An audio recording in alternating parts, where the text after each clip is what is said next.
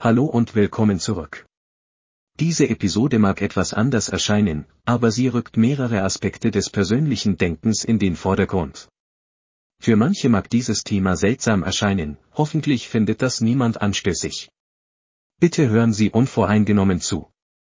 Also los geht's. Ich studiere seit über 40 Jahren Geschichte, Philosophie, Soziologie und menschliche Natur. Und soweit ich mich erinnern kann, war ich ein begeisterter Student des Lebens.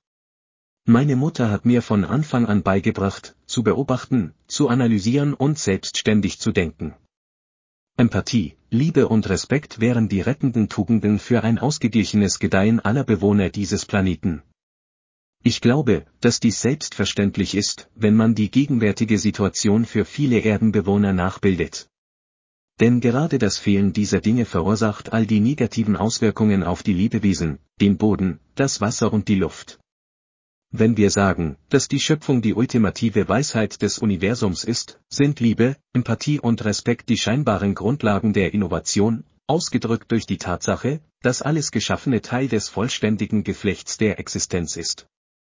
Und alles, was gesehen und nicht gesehen werden kann, ist ein wesentlicher, integraler Bestandteil der Existenz. Als Menschen haben wir oft ein Problem damit, das Beste aus uns selbst herauszuholen.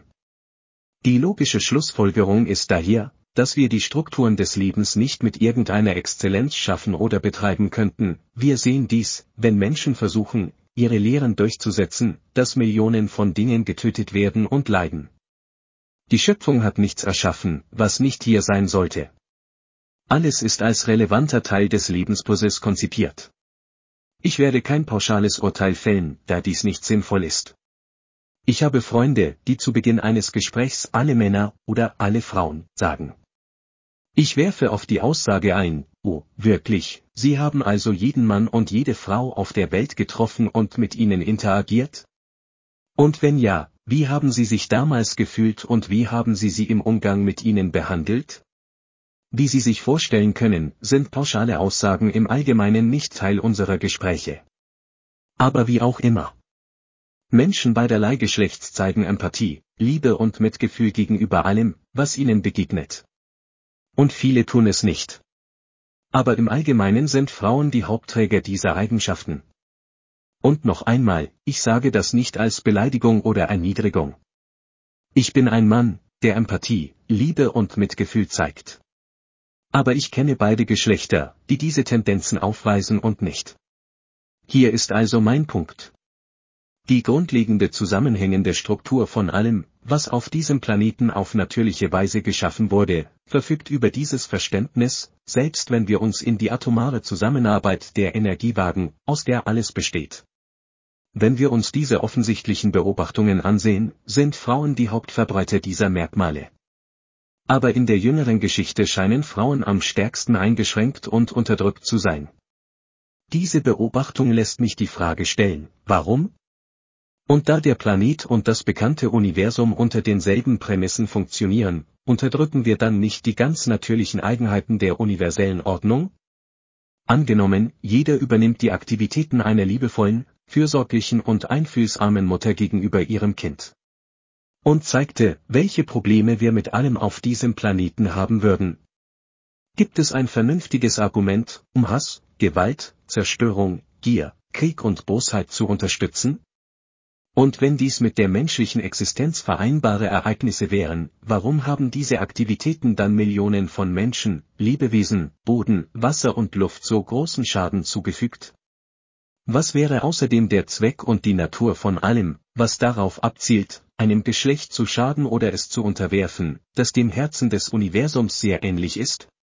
Jeder, der versucht, das menschliche Kollektiv und die Erde unter dem Banner der Liebe, Empathie, Mitgefühl und Liebe zu vereinen, wird sofort gehechtet, gehasst, verspottet und oft eliminiert.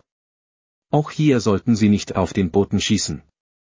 Oder sagen Sie, ich verhalte mich gegenüber einer Gruppe von Menschen feindselig oder bin ein Tyrann.